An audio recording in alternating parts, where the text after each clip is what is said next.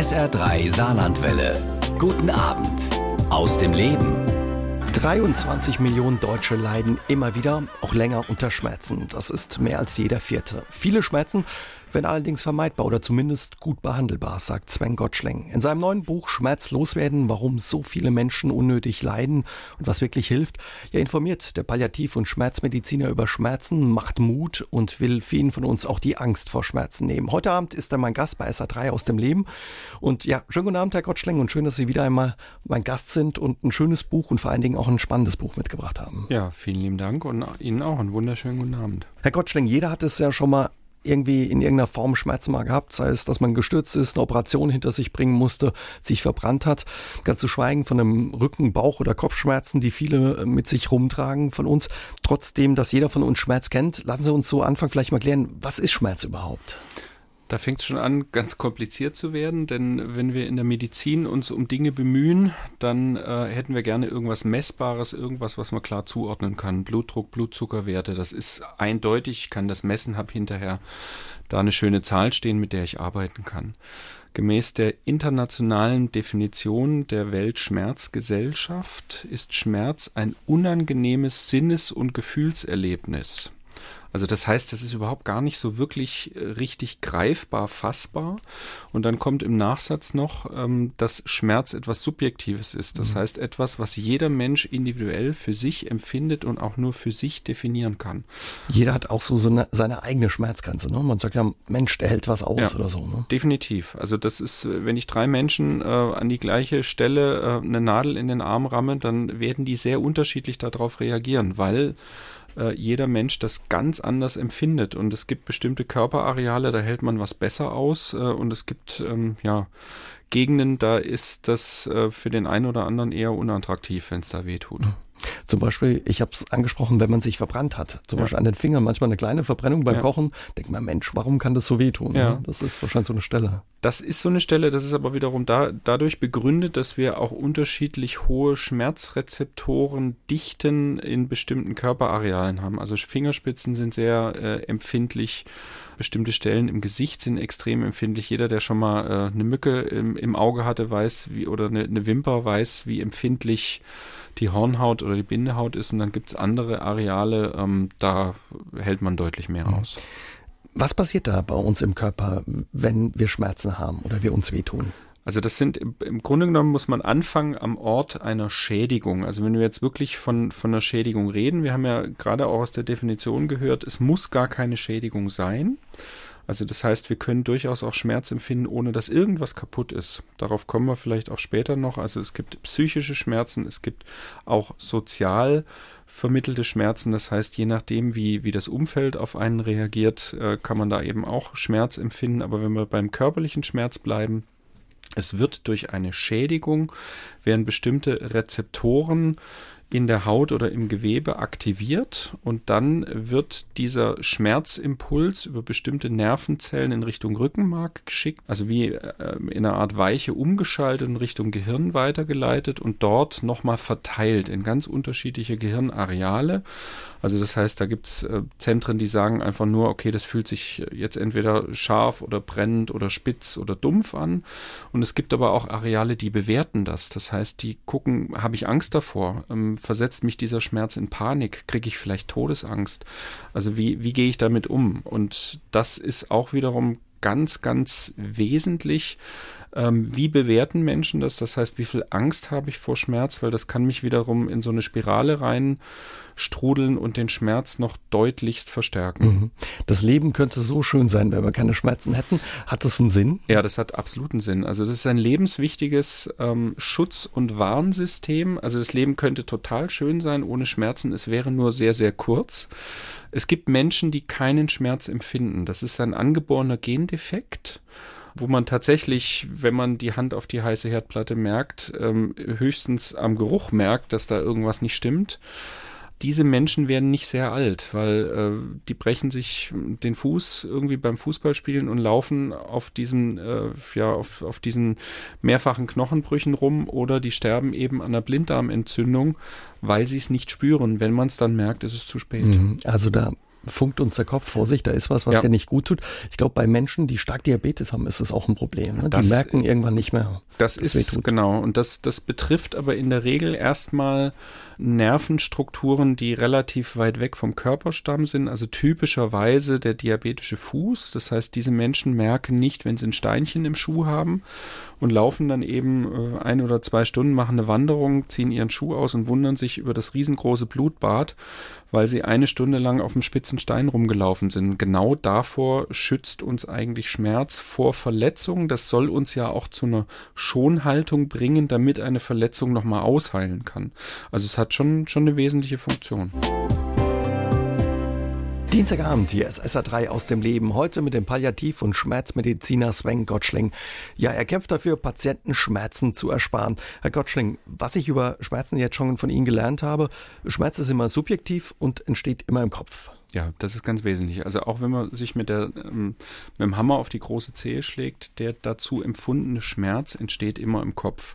Das ist total wesentlich, weil ähm, das hilft einem zu verstehen, wenn sich Schmerz auch verselbstständigt. Also so ein typisches Beispiel Phantomschmerz. Da hat jemand vor zehn Jahren bei einem Unfall sein Bein verloren und trotzdem meldet sich immer noch der Fuß, der seit zehn Jahren nicht mehr da ist. Da ist jedem klar, das kann nicht der Fuß sein, sondern das muss das Gehirnareal sein, das mal für diesen Fuß zuständig war, das vielleicht auch einfach äh, Störsignale oder falsche Signale sendet. Also das ist eine ganz, ganz wichtige Information. Jeder Schmerz entsteht im Kopf und deswegen können Schmerzen auch durchaus entstehen, ohne dass irgendwo etwas tatsächlich kaputt sein mhm. muss. Also der Körper merkt sich äh, einen Schmerz durchaus. Ist es auch ein Grund, dass man zum Beispiel von Ärzten häufig hört, Schmerz nicht aushalten, ja. lieber eine Schmerztablette mehr nehmen? Ja, das ist, das ist so eine wesentliche ähm, Information. Das gilt jetzt aber auch nicht immer. Also auch da muss man so ein bisschen vorwarnen, dass man eben nicht immer und bei jeder Kleinigkeit leichtsinnig, dann ne? leichtsinnig Schmerzmedikamente nimmt. Oder wenn, dann werden wir auch sicherlich noch später darüber reden, welche man eben nehmen kann, ohne dann äh, Gefahr zu laufen, Organschäden zu setzen oder sich wirklich zu gefährden. Aber äh, wir wissen, dass hm, zum Beispiel das höchste Risiko auch nach einer, nach einem operativen Eingriff einen chronischen Schmerz davon zu tragen, besteht dann, wenn man schon schlecht schmerzeingestellt in die Operation gegangen ist und dann noch eine unzureichende postoperative Schmerztherapie hatte. Das heißt, wenn man vorher gut eingestellt wird und dann noch nach der Operation gut begleitet wird, ist das Risiko einen chronischen, chronifizierten Schmerz zu entwickeln, viel, viel geringer. Mhm. Also es lohnt sich schon auch da ein bisschen nachzugucken. Sie haben es angesprochen, chronischer Schmerz ist das eine, also ja. wenn man was mit sich rumträgt, aber dann gibt es auch die Unterscheidung, die Ihnen auch wichtig in Ihrem Buch ist, ist der akute Schmerz. Ja. Ne? Also akuter Schmerz ist kurzfristiger Schmerz ist in der Regel auch an ein bestimmtes Ereignis geknüpft. Also zum Beispiel, äh, ich trete in eine Scherbe, ich habe äh, eine akute Migräneattacke, ähm, ich werde operiert und dann tut das für ein paar Tage weh. Das ist Akutschmerz. Von chronischem Schmerz reden wir immer dann, wenn der über mindestens einige Monate anhält und dann eben auch mit einem hohen Risiko einhergeht, sich zu verselbstständigen. Und das Kernproblem ist häufig, dass dieser Schmerz dann seine Schutz- und Warnfunktion verliert und dann zu einem eigenständigen, sehr belastenden Krankheitsbild wird. Mhm. Und dann müssen wir uns häufig darum sehr speziell kümmern. Und das ist schon wichtig hier auch zu unterscheiden, weil beim Akutschmerz helfen zum Beispiel auch bestimmte Medikamente extrem gut. Beim chronischen Schmerz, wenn auch schon im Schmerzgedächtnis sich so eine Spur reingebrannt hat, das sind genau die Patienten, die sagen, ich habe schon tausend verschiedene Medikamente durch, bei mir hilft nichts und da brauchen wir ganz andere Techniken und da nützt es nichts, immer wieder neue Medikamente durchzuprobieren. Dienstagabend, hier ist SA3 aus dem Leben. Heute Abend mit dem Schmerzmediziner und Palliativmediziner Sven Gottschling. Wir unterhalten uns über Schmerzen. Herr Gottschling, 23 Millionen Deutsche klagen regelmäßig über Schmerzen, teilweise anhaltende Schmerzen. Wir bekommen so viel in den Griff. Warum kriegen wir das Thema Schmerzen nicht richtig in den Griff? Ja, gerade weil ein Schmerz, der sich so ein Stück weit verselbstständigt hat und der so seine Spur im Gedächtnis schon hinterlassen hat, sich da eingebrannt hat, ist relativ kompliziert zu behandeln. Da muss man aus mehreren Richtungen dran. Das ist so der eine Punkt. Und der andere Punkt, warum bekommen wir es nicht in den Griff? Weil wir das Fach Schmerzmedizin unter anderem erst seit 2016 an äh, der Universität ähm, lehren. Das heißt, die Medizinstudenten hören erst seit einem Jahr was davon. Das heißt, all die Ärzte, die Generationen vorher, die Medizin studiert haben, haben von Schmerztherapie gar nichts erfahren im Studium. Also ich selbst habe in, meinem, Studium überhaupt nichts über Schmerztherapie erfahren. Ich habe ein bisschen was zu einzelnen Medikamenten gehört, aber im Nachgang muss ich sagen, die falschen Informationen, das sind Dinge, die ähm, eigentlich ja in meinem Alltag jetzt gar nicht mehr so furchtbar brauchbar sind. Das bedeutet schon, dass die meisten Ärzte entweder noch eben auf dem Niveau sind von früher oder die haben sich freiwillig weiterqualifiziert. Und das haben eben nicht alle. Und von dem her könnten wir viel mehr Menschen viel besser behandeln und versorgen, wenn das Wissen darüber auch bei den Ärzten ein bisschen verbreitert mhm. wäre. Wahnsinn. Warum wird das so stiefmütterlich oder wurde das bisher so stiefmütterlich behandelt? Weil man, glaube ich, lange Zeit gedacht hat, Schmerz ist was unglaublich Banales und das kriegt man mit ganz einfachen Methoden in den Griff. Und äh, ich bin selber belächelt worden, als ich damals gesagt habe, ich mache eine einjährige Weiterbildung zum Schmerztherapeuten. Da haben meine Kollegen mich angeguckt und haben gesagt, was willst du da ein Jahr machen? Äh, das kann man doch wahrscheinlich an einem Wochenendkurs lernen. Und das zeigt es so ein bisschen. Und selbst ich habe im Rückblick, ich habe mich immer für einen ganz guten Arzt gehalten, habe gedacht, machst auch eine gute Schmerztherapie. Im Nachgang muss ich sagen, ich schäme mich zum Teil dafür, was ich damals mit, ja, mit gutem Gewissen getan habe. Mhm. Also mit dem Wissen, das ich heute habe, ähm, waren da schon einige nicht so besonders clevere Ideen dabei. Uns haben zwei Hörer gemailt ins Studio über sa3.de. Eine Frau, die erzählt eine Geschichte von ihrer Mutter, die seit drei Jahrzehnten unter chronischen Schmerzen leidet, von Arzt zu Arzt gelaufen ist, aber man irgendwie keine Möglichkeit findet, die Schmerzen in den Griff zu bekommen. Und ein Herr, der auch, ja, starke Schmerzen aushalten muss und gar nicht weiß, wohin damit. Aber egal welches Medikament ähm, er nimmt, es wird nicht besser. Ist das auch äh, sowas, dass bei Patienten das teilweise nicht so ernst genommen wird, der Schmerz offenbar? Also das ist oft so ein Klassiker. Also viele, viele Patienten berichten, dass sie überhaupt gar nicht ernst genommen werden, dass da Ärzte ihnen gegenüber sitzen und sagen, das kann gar nicht so wehtun. Ich finde hier in der Bildgebung keine Entsprechung oder so wie sie hier vor mir sitzen, glaube ich ihnen keinen Schmerz 10 von 10. Äh, also auch das müssen sich Patienten immer wieder anhören. Ähm, und ich glaube, es wird immer viel zu stark nur auf Medikamente fokussiert. Und dann greift man oft eben auch noch zu den falschen. Also selbst da muss man sich richtig gut auskennen, um für bestimmte Schmerzarten die richtigen Medikamente rauszusuchen. Und das alleine ist zu kurz. Und wenn ich mir jetzt überlege, wie, wie lang ist die Kontaktzeit zum Hausarzt oder auch zum Spezialisten, das sind in der Regel wenige Minuten. Ein Schmerztherapeut nimmt sich im Erstgespräch eine Stunde Zeit für den Patienten, weil ich muss den in allen seinen Facetten erfassen. Ich muss gucken, was stresst den, was belastet den, wie reagiert das soziale Umfeld auf ihn, was hat er schon an Therapien versucht, wie sieht's aus mit Schlaf, wie sieht's aus mit Depressivität, wie sieht's aus mit, äh, mit Appetit, mit dem Essen. Also ich muss so viele Dinge erfassen, erfragen ähm, wie sieht es aus mit der Möglichkeit, weiterhin seine Berufstätigkeit auszuüben? Und wenn dann auch im Gespräch rauskommt, dass jemand immer Sonntagabend anfängt, Schmerzen zu bekommen, wenn er nur an seinen Chef denkt, äh, dann nützt das beste Schmerzmedikament nichts, dann ist es manchmal einfach auch nur der Jobwechsel, mhm. der dann hilft. Dann sollte man gucken, ob er vielleicht einen anderen Job findet schmerzlos werden, warum so viele Menschen unnötig leiden und was wirklich hilft, heißt das neues Buch meines heutigen Gastes bei SA3 aus dem Leben, Sven Gottschling. Herr Gottschling, wir unterhalten uns über Schmerzen. Warum verziehen wir eigentlich, ja, wenn wir Schmerzen haben, das Gesicht? Ja, weil da eben die Emotion durchkommt. Also das ist eben mehr als nur irgendeine körperliche Reaktion, sondern da sieht man eben die, die psychische Begleitreaktion und das ist natürlich auch ein Signal an unsere Umwelt. Und da sind wir dann auch gleich beim kulturellen Kontext. Das heißt, je nachdem, wie wir uns äußern oder was man uns eben ansieht, reagiert eben auch äh, unser soziales Umfeld und kümmert sich dann entweder oder wendet sich ab, weil sie es nicht mehr sehen können. Mhm. Gibt es wirklich kulturelle Unterschiede bei Schmerzen? Man hört ja immer von ja, ähm, Südländern, die ja. da anders mit umgehen. Man merkt es auch beim Fußball ja, manchmal, wenn ja. da ein Italiener gefault wird oder so. Definitiv. Also da, da gibt es kulturelle Unterschiede und es ist gerade so ein Stichwort Mittelmeersyndrom. Da gibt es eher so diese familiäre Schmerzverarbeitung. Also das heißt, dort wird auch ein Stück weit erwartet, wenn man Schmerzen hat, dass man das auch laut und deutlich artikuliert. Um dann die Zuwendung seines engsten Umfeldes zu bekommen. Also man stößt dort eher auf Unverständnis, wenn man äh, irgendwas ja, still mit sich selbst ausmacht, sondern dann, dann ist so die Frage, wieso vertraut uns diese Person nicht, dass sie, dass sie sich nicht die Hilfe von uns als Familie holt? Ähm, während wir jetzt hier, sag mal, in, äh, in Deutschland eher so den, den harten markieren und auch vieles mit uns selbst ausmachen oder sagen, gut, wenn ich ein Problem habe, dann gehe ich halt zum Arzt und dann wird der das schon irgendwie lösen und ich versuche mir halt Schmerzäußerungen weitestgehend zu verkneifen. Mhm. Sie erzählen in Ihrem Buch auch die schöne Geschichte, das war bei der Geburt eines Ihrer Kinder. Ja. ja.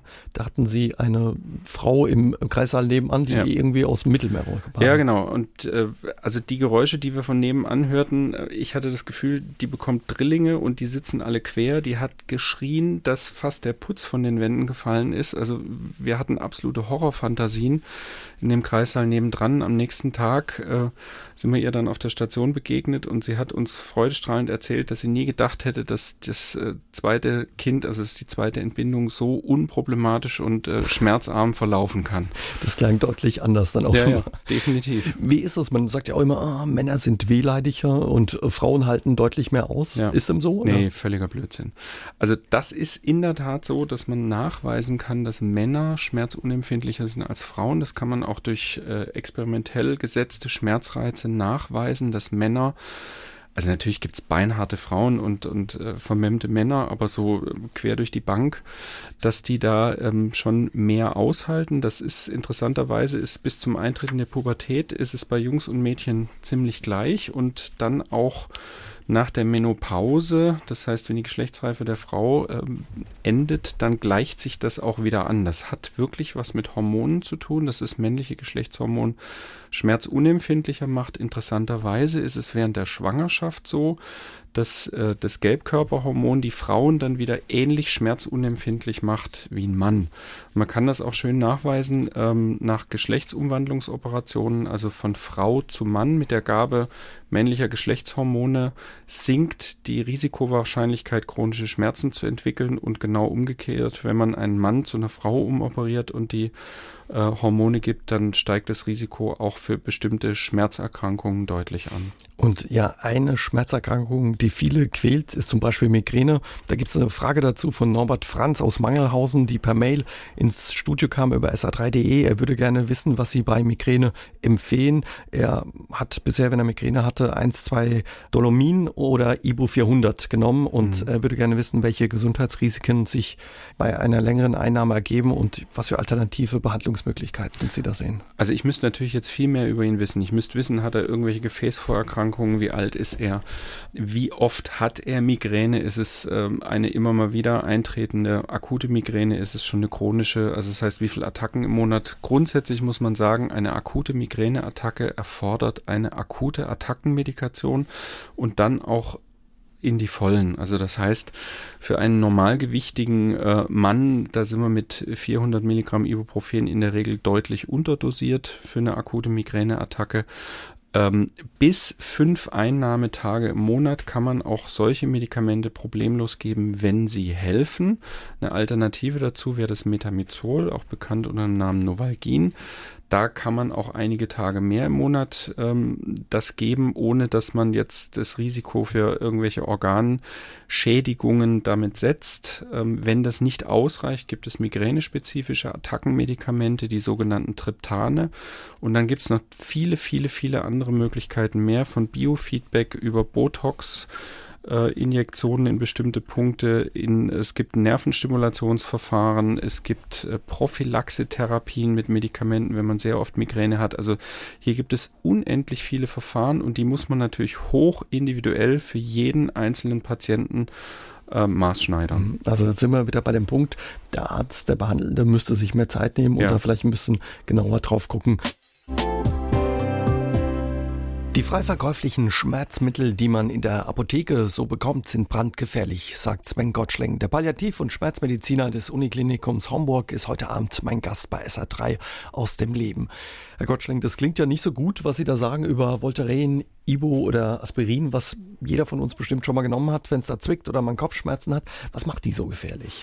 Also das Problem ist, dass diese Substanzen alle durch die Bank weg die Nierendurchblutung äh, runterdrosseln und äh, auch in der Daueranwendung wirklich zu nachhaltigen Nierenschäden führen. Und äh, ein Riesenproblem ist, machen viele, sagen, ich treibe Sport, aber ich habe äh, ein bisschen kaputtes Knie und damit mir das äh, jetzt mit der Stunde Fußball nicht so weh tut, nehme ich vorher was ein. Das ist absolut brandgefährlich, weil ähm, die Nierendurchblutung dadurch noch weiter gedrosselt wird. Da gibt es äh, prominente Beispiele. Der Fußballer ähm, Klasnitsch ist mit Diclofenac-Spritze auf dem Platz äh, nach 90 Minuten äh, mit kaputten Nieren wieder runter.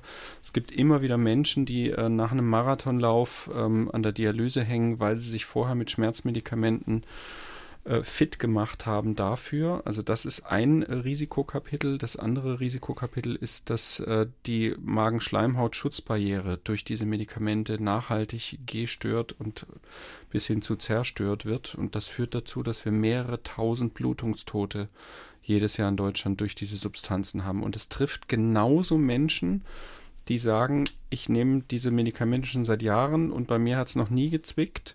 Auch die können bluten. Das sind nicht nur die, die sagen, ich merke jede Diclofenac-Tablette schon beim Schlucken, dann kneift's. Nein, es können auch die bluten, die vorher nie was gespürt haben. Dieses Risiko ist wirklich hoch. Eine mhm. andere Geschichte, die man nicht vergessen darf, diese Medikamente verdreifachen das Herzinfarkt- oder Schlaganfallrisiko. Wenn jetzt der eine oder andere sagt, Mensch, aber ich nehme doch ASS 100, weil ich schon mal was hatte, das ist was anderes.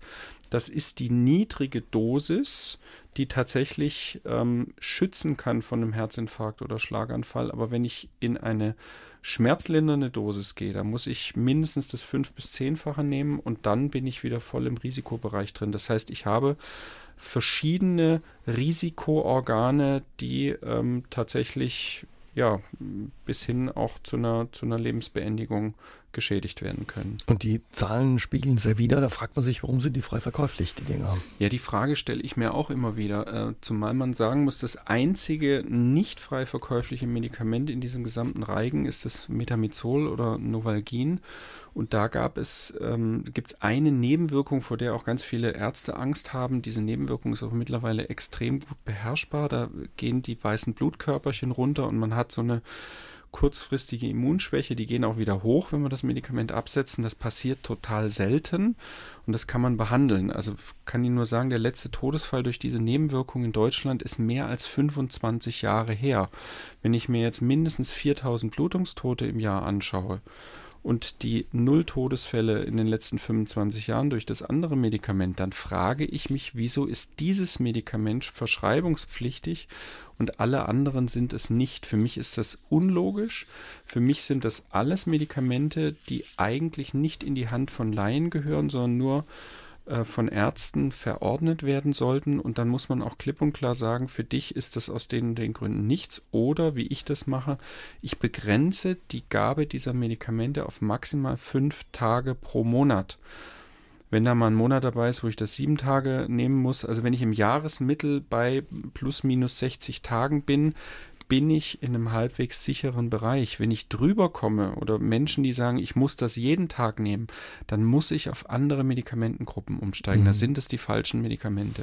Ist wirklich so, dass es Menschen gibt, die wirklich stark diese äh, Schmerzmittel auch nehmen und regelmäßig nehmen. Ja, es Von gibt, was spricht man da? Es gibt Menschen, die sagen, ich nehme seit äh, ich nehme seit 30 Jahren jeden Tag äh, Voltaren. Ja, ohne geht's nicht, weil mein Knie zwickt zu sehr und die sagen, ich habe das immer prima vertragen. Dann muss ich immer äh, Helmut Schmidt aufführen als Beispiel. Der hat jahrzehntelang gequarzt und ist im hohen Alter auch mit einem erstaunlich guten Gesundheitszustand gestorben. Äh, ich kenne aber genauso gut auch ganz viele Menschen, die erkranken Mitte 40 an einem Lungenkarzinom, obwohl sie nur zehn Jahre geraucht haben. Also dieses, ich habe es bisher ganz gut vertragen, schützt eben nicht davor, dass es eben doch irgendwann Batsch macht und dass es eben Menschen gibt, die nicht so eine gute äh, ja, körperliche Robustheit mitbringen. Also wir merken uns nicht so viel davon nehmen, ja. begrenzen, mit dem Arzt drüber sprechen, ja. wie viel man nimmt, was für Alternativen es gibt, darüber reden wir gleich. Ja. Wie findet das eigentlich die Pharmaindustrie, wenn sie sowas aussprechen? Auch die finden das zum Teil natürlich höchst unlustig, weil ähm, ja, wir, wir reden bei Diclofenac in Deutschland von rund 80 Tonnen, die im Jahr verkauft werden. Bei Ibuprofen sind es fast ja, 100, zwischen 140 und 150 Tonnen. Das ist ein Riesenmarkt. Äh, wenn ich jetzt natürlich daherkomme und sage, das sind äh, nicht ganz unproblematische Medikamente, hat mich da nicht jeder lieb. Mhm. Die melden sich auch schon mal und klopfen mal an und sagen, Mensch, Herr Gottschling, was ja, erzählen Sie da? Ja. Also da gehört auch Mut dazu, was Sie aussprechen. Um Schmerzen bekämpfen zu können, braucht es mehr als nur eine Tablette, sagt mein heutiger Gast bei SA3 aus dem Leben der Schmerz- und Palliativmediziner Sven Gottschling. Mit einer Tablette ist es nicht getan, Herr Gottschling. Was dann? Was braucht man dann dazu, um, sagen wir mal, unsere Kopf-, Bauch-, Rückenschmerzen in den Griff zu bekommen? Also oft äh, brauchst du einfach mal eine, eine, gewisse Grundaufklärung übers Problem. Und da nehme ich jetzt mal so ein Beispiel raus, zum Beispiel Rückenschmerzen. Rückenschmerzen ist ein riesen Kostenfaktor in Deutschland. Wir haben rund 40 Milliarden Euro direkte, indirekte Gesundheitskosten wegen Rückenschmerzen. Ähm, wir sind Weltmeister im Operieren, nur jeder, ja, nur rund 5 Prozent der Patienten profitieren von einer Operation, während rund 30 Prozent mit deutlich mehr Beschwerden aus einer Operation rausgehen, als sie da überhaupt reingegangen sind. Da gibt es Länder, die haben das relativ pfiffig gelöst. Ich gucke mal nach Australien, da gab es eine Gesundheitsaufklärungskampagne der Bevölkerung, aber auch der Ärzte. Dort wurde gesagt, Rückenschmerzen sind was total häufiges. Sie sind als eine Form bedingten Gesundseins anzusehen. Das heißt, ähm, ich muss mich ein Stück weit damit anfreunden. Bewegung ist die beste Therapie. Operationen sind nur in den allerseltensten Fällen sinnvoll, wenn überhaupt nur nach Einholung einer Zweitmeinung. Auf Bildgebung kann fast immer verzichtet werden. Also Röntgenaufnahmen. Ja, genau. Oder äh, Kernspinnen. Mhm wie gesagt, Bewegung, Bewegung, Bewegung, das, das habe ich, hab ich immer wieder gesagt. Krankschreibungen sollten nach Möglichkeit vermieden werden und es sollten so wenig wie möglich Medikamente eingenommen werden. Alleine nur diese Information der Bevölkerung hat zu einem drastischen Rückgang von Krankschreibungen geführt, von Medikamenteneinnahmen, von Bildgebung und Operationen. Das war eine simple Aufklärungskampagne, wo die Leute gemerkt haben, naja gut, wenn ich älter werde, dann zwickt und kneift halt auch mal gelegentlich ich und ich tun. muss mich mhm. selbst darum kümmern. Das heißt, ich muss ins Sportstudio gehen, ich muss mich bewegen. Wenn ich mir viele Menschen heutzutage angucke, für die ist es ja schon ein Halbmarathon, wenn die von der Couch an den Kühlschrank und wieder zurück sich wuchten wir werden immer, Entschuldigung, dass ich das so sage, wir werden immer dicker, wir werden immer unbeweglicher und dann haben wir ein Problem, dann tauchen wir beim Arzt auf und sagen, ich bin der Patient, du bist der Arzt, ich habe das Problem, mach es weg. Und so funktioniert es nicht. In vielen Fällen muss der Patient selbst aktiv werden und er muss angeleitet werden dazu, was er für sich selbst tun kann. Entspannungsverfahren, Selbsthypnose, es gibt äh, transkutane elektrische Nervenstimulation, also bestimmte Verfahren zur Selbstanwendung. Und es ist meine Aufgabe auch als Schmerzmediziner, ähm, einen Patient in die Eigenverantwortung wieder reinzuführen, ihn dabei zu begleiten. Aber ich sage meinen Patienten immer, ihr habt die Hauptarbeit und ich begleite euch nur auf dem Weg. Und wenn ihr links und rechts versucht auszubüchsen, dann versuche ich euch wieder auf diesen Weg zurückzuführen. Aber das ist meine zentrale Aufgabe. Mhm. Also keiner muss die Schmerzen aushalten, Nein. kann aber auch was, was tun eben dafür. Ja, muss. Ja, muss. Also das, ja, das, das ist eben, das ist auch die unangenehme Wahrheit. Also viele, die vor mir sitzen, sagen, ich hätte aber gerne lieber eine Tablette, die alles wegmacht dann muss man eben sagen, diese Tablette gibt es in vielen Fällen nicht oder wenn, ist die eben auch mit entsprechenden Nebenwirkungen verknüpft. Ähm, willst du das dann wirklich noch? Mhm. Wie ist das? Das sind jetzt, ja, ich nenne es jetzt mal, Entschuldigung bei allen, die starke Rückenschmerzen und Kopfschmerzen ja. haben, die auch mit äh, Migräne sich rummachen müssen. Ja. Kleinere Dinge, die man vielleicht in den Griff bekommen kann. Aber Sie haben natürlich auch Patienten, die schwere Erkrankungen haben, ja. nach Operationen, Krebserkrankungen. Wie kann man denen helfen, mit Schmerzen umzugehen? Spielt es da auch eine Rolle zum Beispiel, dass man die Angst vor Schmerzen äh, Menschen und Patienten nimmt. Ja, unbedingt. Also wenn ich jetzt an, ich mache noch einen Mini-Schlenker nochmal zurück, wenn Sie sagen, äh, Migräne ist eine mhm. Kleinigkeit. Also selbst die Weltgesundheitsorganisation führt Migräne auf unter den 20 gesundheitsbelastendsten Erkrankungen. Ich sage nur mal so, für, für die Migränegegner, ja. das ist wirklich ja. was richtig Fieses, deswegen gehört die Attacke auch wirklich vernünftig behandelt und das ist schon auch ein sehr, sehr gravierendes Krankheitsbild. Wenn ich jetzt an Tumorschmerzpatienten denke, da ist natürlich jede, jedes Schmerzempfinden, jedes Mal, wenn es irgendwo äh, reinsticht, kommt ja noch was ganz anderes hoch, nämlich immer wieder die Erinnerung, da ist ein Tumor, da ist eventuell sogar ein gestreuter Tumor, der unter Umständen mein Leben begrenzt. Ich werde daran vielleicht sogar sterben.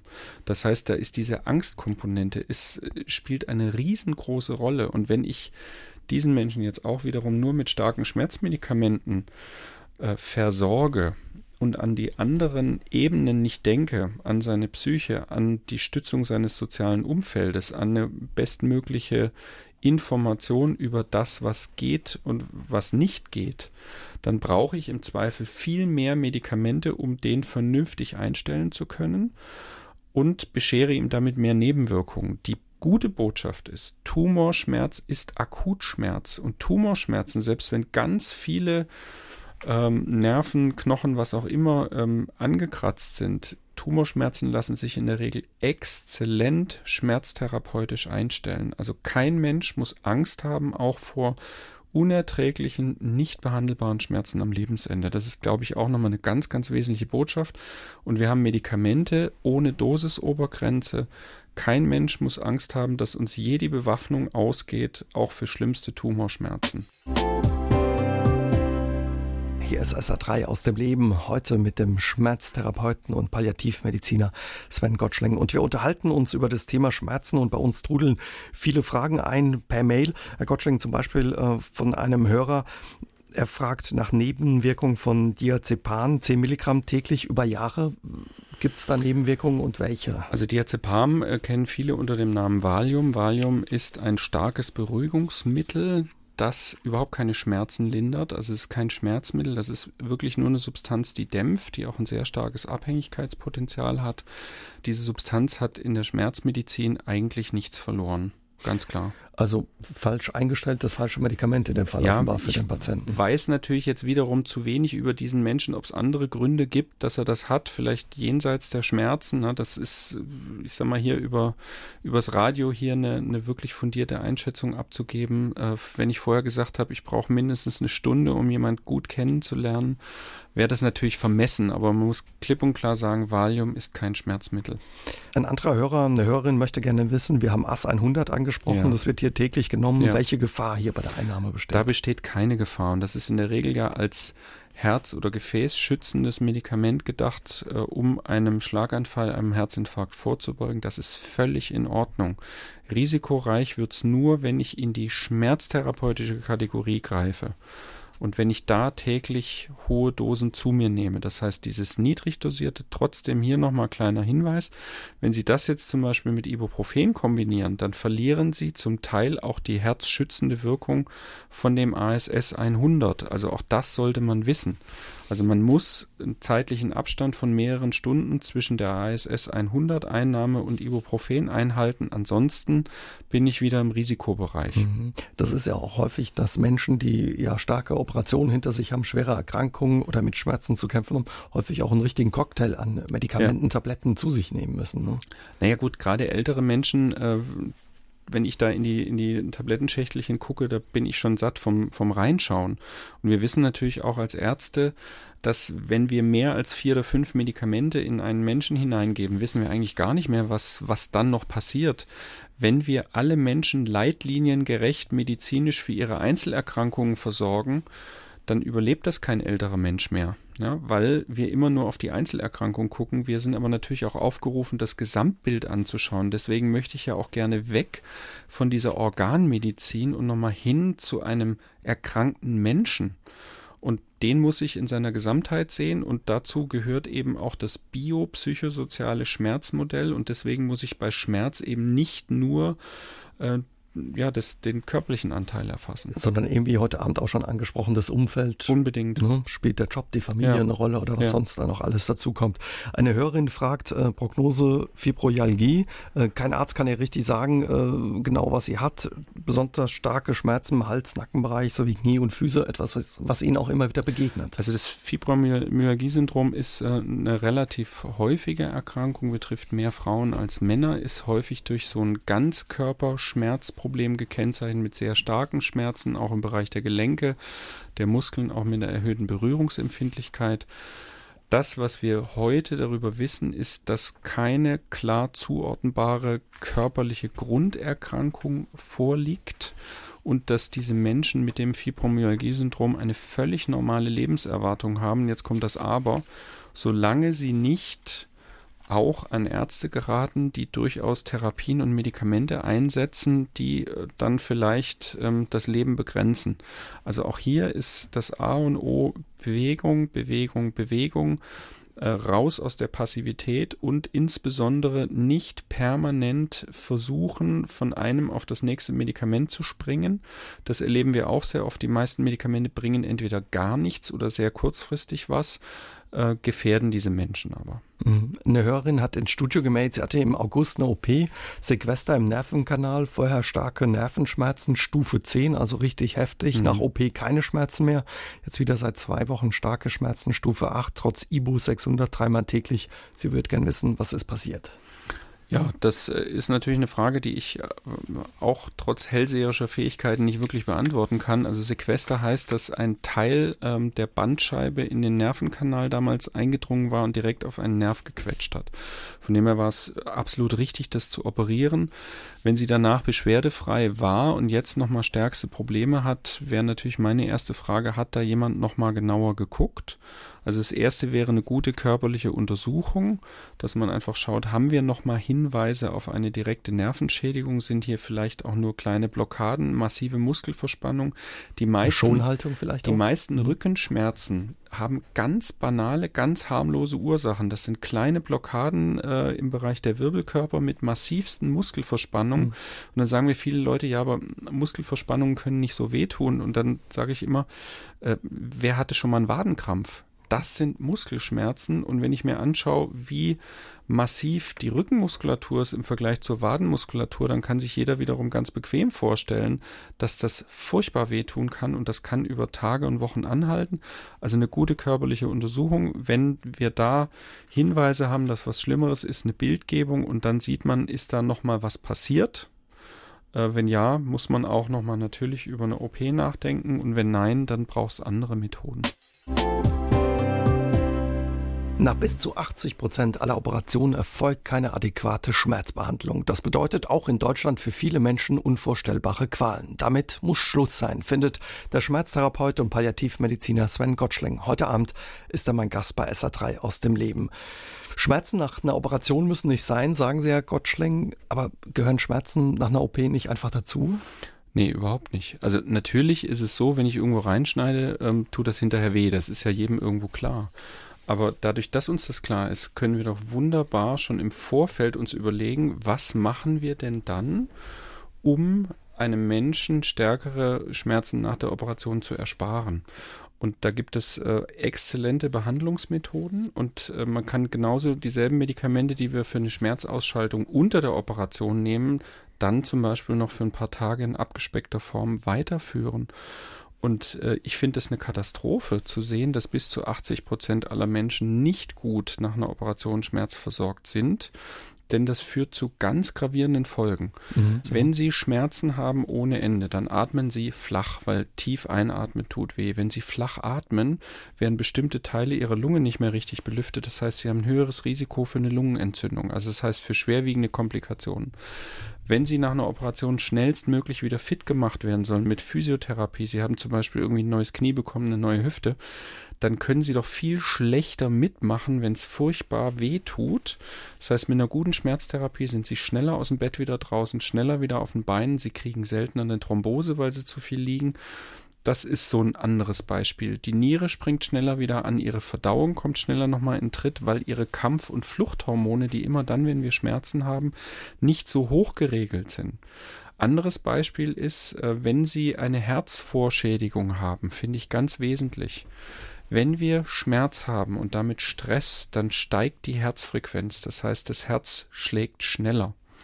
Das Herz selber wird aber in der Herzfüllungsphase der sogenannten Diastole versorgt. Und je schneller das Herz schlägt, umso prozentual kürzer ist diese Diastole. Das heißt, umso schlechter wird der Herzmuskel versorgt. Wenn der dann auch noch viel, viel mehr arbeiten muss, steigt das Risiko, dass zwar die Hüftoperation wunderbar geglückt ist, sie aber an Tag zwei aufgrund ihrer Schmerzen einen Herzinfarkt erleiden äh, und im Krankenhaus sterben. Mhm. Das sind Dinge, die müssen nicht sein. Ist es dann so ein Fall, wenn man hört, jemandem passiert sowas, man stirbt kurz nach einer Operation, dass die Leute können sagen, ja, der hat die Narkose nicht vertragen, das war zu stramm für den. Ja, genau. Also das, das ist so, sagt man so im Volksmund, man muss klipp und klar sagen, dass die Narkosemethoden heute so ausgefeilt und so fein sind, dass sie jeden 105-Jährigen sehr sicher heute durch eine Narkose durchführen können. Also die Narkose ist heutzutage nicht mehr wirklich ein Risikofaktor im Krankenhaus, mhm. muss man ganz klar sagen. Sondern es waren in so einem Fall dann eher die Schmerzen, die man nicht richtig in den Griff bekommen hat. Das ist hat. eine mögliche mhm. Ursache. Natürlich gibt es auch noch andere Komplikationsmöglichkeiten, aber ich glaube, dass eine nicht ganz unerhebliche Anzahl von Menschen tatsächlich auch ähm, schmerzbedingt dann an Folgen im Krankenhaus verstirbt. Ja. Hängt es vielleicht auch zusammen, weil man ja das denkt, Mensch, ja klar, wenn eine OP da ist, da was aufgeschnitten wird, was weggenommen wird, es muss wehtun, dass die Leute sich auch nicht entsprechend melden und sagen, Mensch, das ja, weil der, weil der Patient und auch die Angehörigen rechnen damit, dass das wehtut nach einer Operation und äh, das wird auch so ein Stück weit als schicksalhaft akzeptiert.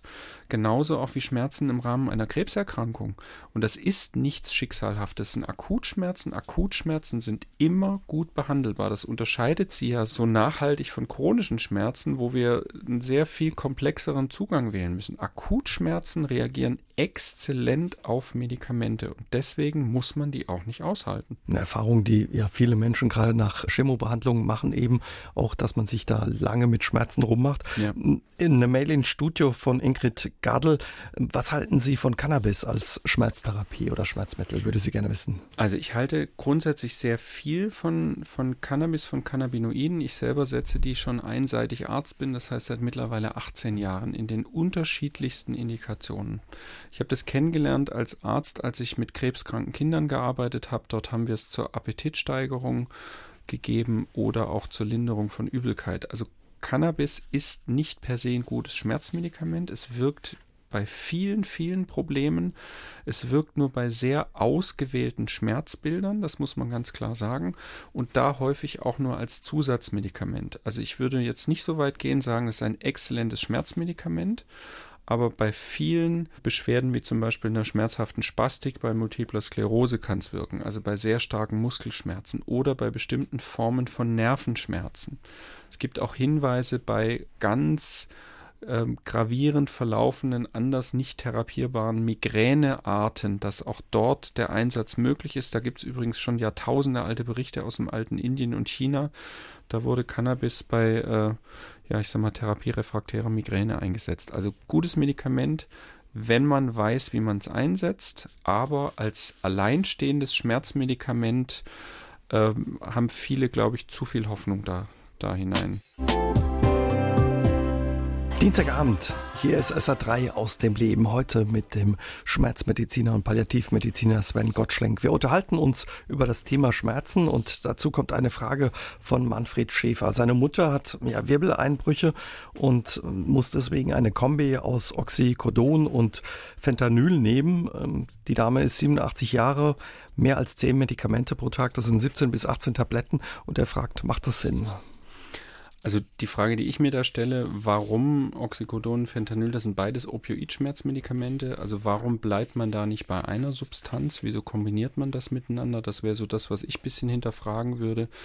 Die anderen mehr als zehn Medikamente kenne ich ja jetzt nicht. Das heißt, äh, die Frage, kann man da was entrümpeln, kann ich so nicht beantworten. Das, was man sagen kann, die Opioid-Schmerzmedikamente sind die am wenigsten reaktionsfreudigen auch mit den anderen Medikamenten. Das heißt also, die stören ähm, auch äh, am wenigsten, wenn ich viele, viele Medikamente habe. Das heißt, die schütteln mir jetzt nicht unbedingt alles Mögliche durcheinander. Mhm. Trotz alledem schrecken viele Patienten, gerade auch zum Beispiel, wenn es um Morphin geht, mhm. äh, vor solchen Medikamenten zurück, weil man denkt, die machen süchtig ja. oder man braucht die eventuell, wenn man wirklich schwer, ja. schwer krank wird, dann auch was auf einen zukommt. Also ganz oft ist so der erste Reflex, ist es schon soweit? Ja, und äh, viele sind auch sehr irritiert, wenn man bei einem chronischen, gutartigen Schmerz, also zum Beispiel einer kaputten Hüfte, dann ähm, sowas empfiehlt oder wie hier eben bei Wirbelkörpereinbrüchen in der Regel bedingt durch Osteoporose in dem Alter.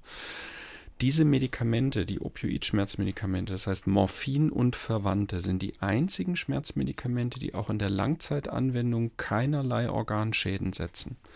Das heißt, das sind die Medikamente, zu denen ich greife, wenn ich ein Kleinkind habe, von dem ich weiß, das wird, weil es einen Grund dafür hat, für den Rest seines Lebens auf Schmerzmedikamente angewiesen sein. Dann ist das mein erster Griff, weil ich nicht jemanden durch Medikamente wirklich gefährden möchte. Natürlich sind das keine Medikamente, die man leichtfertig einsetzt und die man jetzt für Kleinigkeiten einsetzt. Das sind starke Schmerzmedikamente, aber sie sind in der Regel, wie gesagt, für die Organfunktion exzellent verträglich und ich kann sie sehr fein einjustieren. Die anderen Medikamente, wie zum Beispiel Ibuprofen, Paracetamol, die funktionieren nach so einem An-Ausschalter-Prinzip, also hell oder dunkel, während die Opioidschmerzmedikamente, die über Rezeptoren wirken, die anderen wirken über Enzymblockade-Mechanismen, die wirken wie ein Dimmer. Das heißt, ich kann ganz bisschen hell machen, ich kann aber auch voll das Flutlicht aufdrehen. Und so kann ich eine winzige Menge Morphin reinstreicheln, ich kann aber auch richtig hohe Dosen geben bei einem Tumorschmerz. Und hier gilt einfach die Botschaft, uns geht hier nie die Bewaffnung aus. Das mhm. heißt, kein Mensch muss sich jetzt durch irgendwas durchquälen, damit er vielleicht in zehn Jahren noch irgendwo Reserven hat, wenn eine Tumorerkrankung kommt. Das ist völliger Blödsinn. Also das, da muss sich kein Mensch durchquälen. Was ist mit den Nebenwirkungen oder dem Thema Suchtabhängigkeit? Ja, also Nebenwirkungen haben diese Medikamente, aber das sind ähm, Nebenwirkungen, die keine ähm, wirkliche Schädigung nach sich ziehen. Also oft ist es so, wenn man ähm, die eindosiert, ist man die ersten Tage vielleicht ein bisschen müde. Manchmal ist einem auch ein klein wenig übel. Und eine Nebenwirkung, die oft lange bleibt, auch während der gesamten Einnahmezeit, ist Verstopfung. Das heißt, da muss man direkt begleitend was tun, um das Problem in den Griff zu bekommen. Sucht und Abhängigkeit, da ist es ganz wesentlich, dass man diese Begriffe mal auseinanderdröselt. Abhängigkeit heißt, die körperliche Komponente. Das heißt, wenn ich ein Medikament eine längere Zeit drin habe und nehme das schlagartig weg, meldet sich mein Körper mit Herzrasen, mit Schwitzen, mit Schlaflosigkeit. Das macht er bei vielen anderen Medikamenten aber auch. Wenn ich Opioide, Morphin wieder rausnehmen will, muss ich es ausschleichen. Dann ist dieses körperliche Abhängigkeitsproblem kein Problem mehr. Die Abhängigkeit der Psyche nennt man Sucht und das ist etwas, der, der Mensch sagt, ich möchte das haben, weil das knallt so schön im Kopf. Und das kann ich vermeiden, indem ich diese Medikamente zum Beispiel gebe als Pflastersystem, als verzögert wirksame Tablette und dann knallt es eben nicht. Das heißt, die Menschen kriegen keine rasche Anflutung, nicht dieses schön schwindlig Gefühl im Kopf, also Vorsicht hier vor schnell wirksamen Tropfen oder Nasenspray, die gibt es dann da auch. Wenn ich verzögert wirksame Medikamente einsetze, kann ich sehr sicher diese psychische Abhängigkeit und damit die Sucht verhindern. Und deswegen müssen diese Medikamente auch gesteuert werden von einem erfahrenen Arzt, der sich wiederum hier eingehend mit dem Patienten mhm. beschäftigt hat. Wir landen immer wieder beim selben. Ein Schmerzpatient braucht einen Arzt, der sich auskennt und der auch diese Zeit für ihn hat. Da sind wir beim Thema für 20 Millionen, über 20 Millionen Schmerzkranke. In Deutschland gibt es nur 1000 Schmerzmediziner. Ja. Im Saarland sind es für die eine Million Saarländer rund 20. Ja, ein bisschen mehr als 20, aber das ist Nicht viel zu wenig. Viele, ja. Ja. Zumal ein niedergelassener Schmerzmediziner nur 300 Patienten alle drei Monate behandeln darf. Ähm, und das äh, zeigt das nächste Problem dass der normale Schmerzpatient im Mittel über sechs Jahre wartet, bis er endlich ähm, auf einen Schmerzmediziner trifft. Also auch eine Odyssee hinter ja. sich hat und das Schmerzgedächtnis sich schon einiges gemerkt hat. Ja, genau. Das heißt also, viele Schmerzpatienten kommen dann hochchronifiziert beim Schmerztherapeuten an und der muss dann mühevoll versuchen, bestimmte Prozesse nochmal langsam zurückzudrehen, die man am besten gar nicht hätte erst entstehen lassen müssen. An wen wende ich mich da am besten, wenn ich Kontakt suche? An meinen Hausarzt? Wo ja, also der Hausarzt sollte, sollte wissen, wer ist ein Schmerztherapeut in der Umgebung. Ansonsten kann man bei der ähm, Ärztekammer ähm, niedergelassene Schmerztherapeuten erfragen oder auch bei der Kassenärztlichen Vereinigung. Schmerzlos werden heißt das neue Buch des Palliativ- und Schmerzmediziners Sven Gottschling. Heute Abend ist er mein Gast bei SR3 aus dem Leben. Herr Gottschling, wir haben eben über Opioide gesprochen. Viele verbringen es auch mit Drogenmissbrauch in äh, Verbindung. Die Zahl der Drogentoten ist dramatisch gestiegen. Ist diese Verbindung berechtigt? Oder? Also diese Verbindung ähm, ist natürlich berechtigt, weil es sich um die, äh, um die gleichen Substanzen handelt, ja. Aber Das ist ein Riesenunterschied, wie ich sie einsetze. Das heißt, setze ich sie schnell und kurzwirksam ein, spritze ich mir die in die Vene, damit ich einen Kick bekomme oder gebe ich die als verzögert wirksame Tablette oder als langsam wirksames Pflaster, wo genau das nicht eintritt und wo sie dann nur schmerzlindernd ähm, wirksam sind. Genau dasselbe Problem haben wir momentan in den USA wo der nationale Notstand jetzt ausgerufen wurde, wo ganze Regionen jetzt äh, von Heroinabhängigen äh, bevölkert werden, ganz normale Menschen aus der Bevölkerung, die auch teilweise von Ärzten mit den falschen Opioidschmerzmedikamenten anbehandelt wurden. Das wird uns hier so in Deutschland nicht passieren. Mhm. Und diesen Opioid-Fehlgebrauch kann man ganz klar damit verhindern, indem Ärzte diese Medikamente eben vernünftig für die richtigen Indikationen und auch in der richtigen Art und Weise verordnen und dann passiert auch nichts. Also diese Angst muss man hier überhaupt nicht haben. Ein äh, Medikament, was im Moment auch immer wieder in den Schlagzeilen ist, ist Methadon als Krebsmittel, ja. Wundermittel. Ja. Begegnet Ihnen das auch oder gibt es da auch Rückfragen von Patienten? Das begegnet uns so oft, dass wir eine eigene Sprechstunde dafür eingerichtet haben, um der Flut der Anfragen irgendwo Herr zu werden. Und das Problem ist, dass leider hier eine sehr einseitige und auch durch die wissenschaftlichen Daten nicht gestützte Berichterstattung erfolgt ist, die diesen Hype losgetreten hat. Wir haben eigentlich nur Daten aus, ein, aus Zellkulturen. Es gibt überhaupt keine Daten äh, von Menschen, von größeren Studien, dass es wirklich Antitumoreffekte hat. Und man muss überlegen, dass Methadon eines der Medikamente ist, die in den USA jetzt diese Problemwelle verursacht haben. Es ist ein ich sage immer, das ist äh, die zickige Schwester vom Morphin. Es ist viel, viel anspruchsvoller in der Steuerung. Ähm, es ist super gefährlich. Wir haben schon Todesfälle jetzt mittlerweile in Deutschland durch Methadon. Wir haben hier im Saarland schon mehrere lebensbedrohliche Notfälle und Zwischenfälle gehabt. Also von dem her muss man hier gut aufklären und die meisten Menschen, die auch mit dem Wunsch einer Methadonverordnung zu uns kommen und dann aufgeklärt werden, treten auch von diesem Wunsch wieder zurück, mhm. wenn sie erfahren, wie problematisch und schwierig dieses Medikament ist. Eine Kritik ist, glaube ich, auch, dass man sagt, ja, man kann da nicht wirklich Geld mit verdienen, weil es so billig ist. Begegnet Ihnen das auch? Ja, aber das ist, äh, also man muss sich dann auch nochmal in die, in die Köpfe von Ärzten reinversetzen. Also einem niedergelassenen Arzt zu sagen, du verordnest mir das nur nicht, weil es so billig ist, ist völliger Schwachsinn, weil der muss auf sein Budget gucken und jedes Medikament, was unglaublich billig ist, über das freut er sich. Und auch im Krankenhaus ist es ja so, dass wir uns über günstige Medikamente freuen. Wir können jetzt nicht mehr abrechnen, nur weil wir teure Medikamente einsetzen. Und generell sollte man schon auch Ärzten so weit vertrauen, dass sie die bestmögliche Therapie für ihre Patienten einsetzen möchten. Und so dieses, dieses Gefühl, dass alle, die im Krankenhaus was zu sagen haben, von der Pharmaindustrie geschmiert werden, um dann möglichst lukrative Medikamente einzusetzen. Äh, das entspricht nicht wirklich der Realität.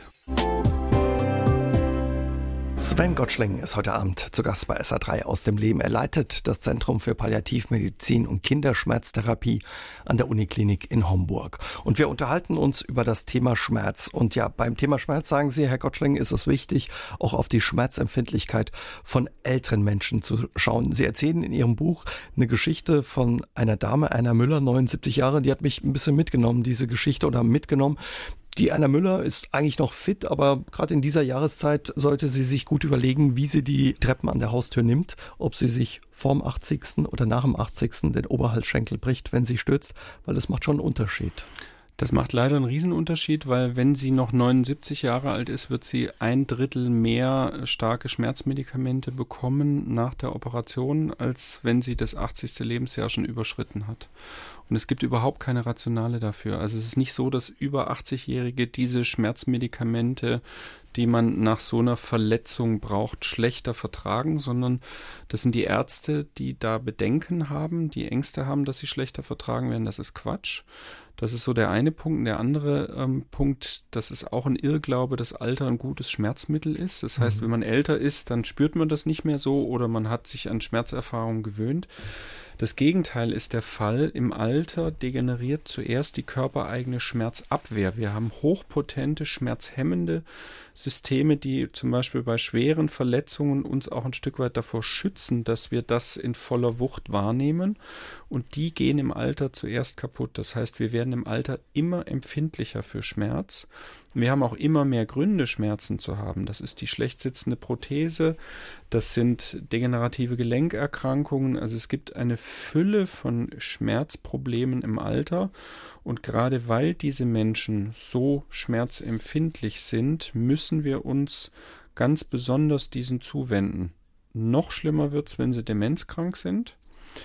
Da wissen wir, dass die nicht nur ein Drittel weniger Schmerzmedikamente bekommen, sondern nur ein Drittel der eigentlich notwendigen oder zugedachten Dosis. Warum? Weil diese Menschen sich nicht mehr so klar äußern können. Die sagen nicht mehr, ich habe Schmerzen, die sind vielleicht nur unruhig oder aggressiv oder versuchen das Bett zu verlassen oder zeigen immer weniger Mimik und das muss ich lesen lernen. Mhm. Es gibt Schmerzfremdbeobachtungsskalen und es ist ein Unding, diese Menschen nicht adäquat schmerztherapeutisch zu begleiten. Bleiben wir mal bei den Demenzkranken. Was ist so ein Anzeichen zum Beispiel beim Demenzkranken, dass er Schmerzen hat? Ja, zum Beispiel Kaltschweißigkeit oder ein, ein äh, verkniffenes Gesicht oder dass er sich gegen Pflegemaßnahmen wehrt. Also dass er, dass er immer wieder eine Hand wegschlägt ähm, von einem Menschen, der versucht, äh, ihn zu waschen. Dass er Essen verweigert. Also die Nahrungsverweigerung kann ein wunderbarer Hinweis auf Schmerz sein, dass zum Beispiel die Prothese, äh, ne, dass die Prothese nicht richtig sitzt oder dass sich eine Infektion im Mundraum befindet. Und wenn Essen wehtut, dann ist natürlich die logische Konsequenz, ich lasse es. Und manchmal wäre das so einfach zu beheben. Und was tut man stattdessen? Man gibt keine Schmerzmedikamente oder kümmert sich um eine besser sitzende Prothese. Nein, man stellt diese Menschen ruhig. Im schlimmsten Fall ähm, ja, werden sie dann noch fixiert und man geht völlig an den Bedürfnissen dieser Menschen vorbei. Mhm. Beziehungsweise die älteren Menschen, zum Beispiel gerade bleiben wir mal bei der Prothese, wenn die schlecht sitzt, man isst nicht oder trinkt vielleicht ja. auch nicht, wenn man Probleme mit der Blase hat oder ja. so, was dann auch wieder negative Folgen ja, dann, für die Gesundheit hat. Dann kommen die nächsten Probleme, dann werden die Nieren nicht mehr richtig durch, durchspült und äh, ja, ein Problem jagt das nächste. Mhm. Sie schreiben auch in Ihrem Buch, äh, unterbehandelte oder unbehandelte Schmerzen machen doof. Ja. Was hat es damit aus sich? Es ist so, dass wir nachweisen können, dass längerfristig nicht behandelte Schmerzen tatsächlich zu einer zu einem Rückgang grauer Hirnsubstanz führen und das ist nun mal die Masse, mit der wir denken. Das heißt, es kostet uns tatsächlich IQ-Punkte. Und von dem her ist auch hier eine verantwortungsvolle Schmerztherapie immer was Sinnvolles, weil äh, das meine Denkleistung erhält. Mhm. Also der Körper hat dann eben Zeit, wenn er sich nicht um die Schmerzen kümmern muss, zum Beispiel darum zu kümmern, dass im Gehirn wieder was nachwächst oder das Gehirn sich vielleicht noch ein Stück ja, entwickelt. Ja, das, das, das Gehirn ist einfach auch durch diese permanente Ausschüttung von Kampf- und Fluchthormonen wird tatsächlich auch nachhaltig mhm. nicht nur beschäftigt, sondern auch geschädigt. Mhm. Und von dem her lohnt sich da einfach dagegen zu gehen. Das Thema äh, Schmerzbehandlung in Heimen ist auch ein Thema, da stellen einem sich die Nackenhaare. Ne? Bis ja. zu 80 Prozent der Altenheimbewohner, schreiben sie, in Deutschland leiden unter Schmerzen. 10 Prozent geben an, unerträgliche Schmerzen zu haben im Ruhezustand, 20 bei Bewegung. Aber wirklich geholfen wird den Menschen nicht. Ja, weil auch hier natürlich, sag mal, die heimversorgenden Ärzte sind oftmals nicht gut äh, weitergebildet. Auch das Pflegepersonal ist nicht immer ähm, wirklich top geschult. Und selbst wenn das Pflegepersonal prinzipiell gut geschult ist, wenn Sie sich überlegen, dass teilweise in diesen Pflegeeinrichtungen für 80 Bewohner dann zwei Nachtschwestern äh, unterwegs sind, wie wollen sie denn auf ähm, ernsthafte Beschwerden denn mit so einer Personaldecke reagieren? Das, hm. das ist grausam, gerade wenn Sie überlegen, dass zwei Drittel der Bewohner nicht vollständig orientiert sind. Äh, das, das ist selbst mit den engagiertesten Menschen nicht zu machen. Und da müssen wir uns auch als Gesellschaft überlegen, wo wollen wir denn hin? Oder um es ganz brutal zu formulieren, wie wollen wir denn selber mal später versorgt sein? Ich möchte so nicht versorgt sein. Und Sie haben mit der Forschungsgruppe auch festgestellt, wir müssten gar nicht weit gucken, sondern einfach zu unseren Nachbarn in Luxemburg, ja. die machen das ein Stück weit besser. Ja, klares Ja. Da gibt es zum Beispiel die Verpflichtung, dass 40 Prozent des Personals schmerztherapeutisch und palliativmedizinisch weitergebildet sein muss. In den Einrichtungen im Saarland ist das ähm, um ein Prozent rum. Das ist schon eine riesengroße Differenz. Auch zu viele Kinder leiden unnötig unter Schmerzen. Und Schmerzen sind bei Kindern keine Seltenheit. Doch sie werden viel zu selten beachtet und nicht ernst genommen, sagt mein heutiger Gast bei SA3 aus dem Leben der Schmerztherapeut Sven Gottschling. Die Kinder, Herr Gottschling, liegen ihm besonders am Herzen. In Ihrem Buch äh, haben Sie auch Zahlen, die glaubt man gar nicht. 90 Prozent aller Jugendlichen, äh, schreiben Sie da, berichten über Kopfschmerzerfahrungen. Im Schnitt beklagt jedes fünfte Kind einmal pro Woche Schmerzen. Sehr Wahnsinn. Ja, mich als Kinderarzt überrascht das jetzt überhaupt nicht, sondern das äh, bestätigt einfach meine, meine klinische Erfahrung. Das, was ich eben nur leider auch oft immer noch sehe und höre, ist, dass Kinder nicht ernst genommen werden mit ihren Beschwerden. Und es gibt Beschwerden, die haben eigentlich nur Kinder. Also Thema Wachstumsschmerzen. Ja, also wann hatten Sie das letzte Mal Wachstumsschmerzen? Ich meine jetzt nicht den spannenden Gürtel nach dem Weihnachtsfestessen. Äh, Zahnwechsel, äh, Mittelohrentzündung. Also das sind Dinge, die treffen ganz besonders Kinder. Ähm, und die haben nicht seltener Kopfschmerzen, die haben auch nicht seltener Rückenschmerzen als Erwachsene. Es wird ihnen nur nicht zugebilligt. Das liegt auch daran, dass die meisten Erwachsenen mit Rückenschmerzen auch keine strukturellen Schäden haben, genauso wie die Kinder auch nicht. Und es gilt wirklich, Kinder ernst zu nehmen. Und wir haben rund eine halbe Million chronisch schmerzkranker Kinder und Jugendlicher in Deutschland. Und denen steht ein riesengroßes Geschwader von vielleicht zehn Kinderschmerztherapeuten gegenüber. Wahnsinn. Ne? Ähm, das ist eine Lachnummer. Was würden Sie ja Eltern empfehlen? Also das ernst nehmen, wenn ein Kind sagt, also, ich habe Schmerzen? Kinder definitiv ernst nehmen und eben nicht sagen, stell dich nicht so an oder wo willst du das schon herhaben und dann eben gucken, dass man das abklärt. Und mit abklären meine ich nicht den Reflex, jedes Kind mit Kopfschmerzen ähm, einem, einer Kernspintomographie zu unterziehen. Also das würde ich gerne unterbinden, weil äh, wir überlegen müssen, wie viele Kinder haben Kopfschmerzen und wie viele haben wirklich einen gravierenden Befund ähm, im Kopf, nämlich so gut wie keines. Und durch ein vernünftiges ärztliches Gespräch und eine gute klinische Untersuchung kann ich fast alle Bedenken vom, vom Tisch wischen und das Geld, was wir uns dann sparen, das können wir so segensreich in unserem Gesundheitssystem verwenden. Also da blutet mir immer so ein bisschen das Herz, wenn ich sehe, wie viele Kinder unnötig auch einer Bildgebung zugeführt werden. Mhm. Und wahrscheinlich dasselbe anwenden, was auch für die Erwachsenen gilt. Bewegen, bewegen, bewegen. Ja, genau. Raus, auch, weniger Stress. Auch die Kinder werden immer dicker. Das muss man auch klipp und klar sagen. Die meisten bewegen, wenn überhaupt, nur noch irgendeinen Finger, indem sie über das Tablet wischen. Sport, die meisten haben ja gar keine Zeit mehr dafür. Die haben irgendwie jeden Nachmittag äh, chinesisch Frühförderung, Ballett. Äh, die meisten Eltern halten ja leider ihr Kind auch, selbst wenn es eine, eine Teilleistungsstörung hat, zumindest für teilleistungshochbegabt. Also in jedem Kind muss man irgendwo den schlummernden Einstein wecken.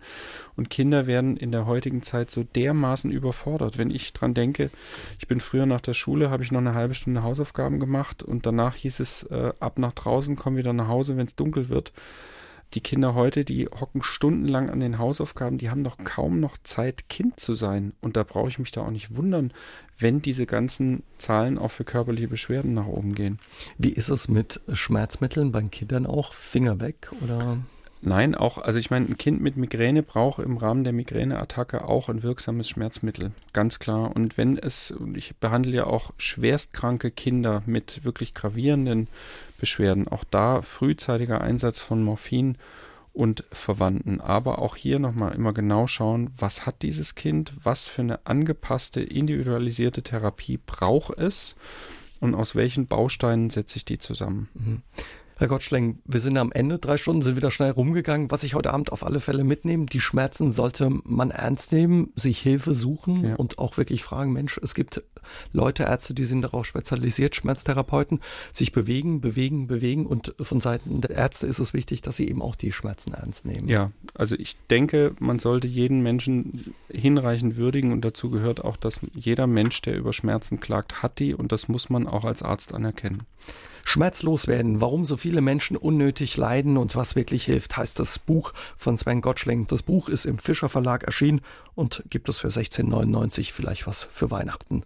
Vielen Dank, Herr Gottschling, für Ihren Besuch. Die Sendung mit Sven Gottschling gibt es auch mal als Podcast auf sr3.de zum Nachhören. Und ja, nächste Woche wird es weihnachtlich, besinnlich.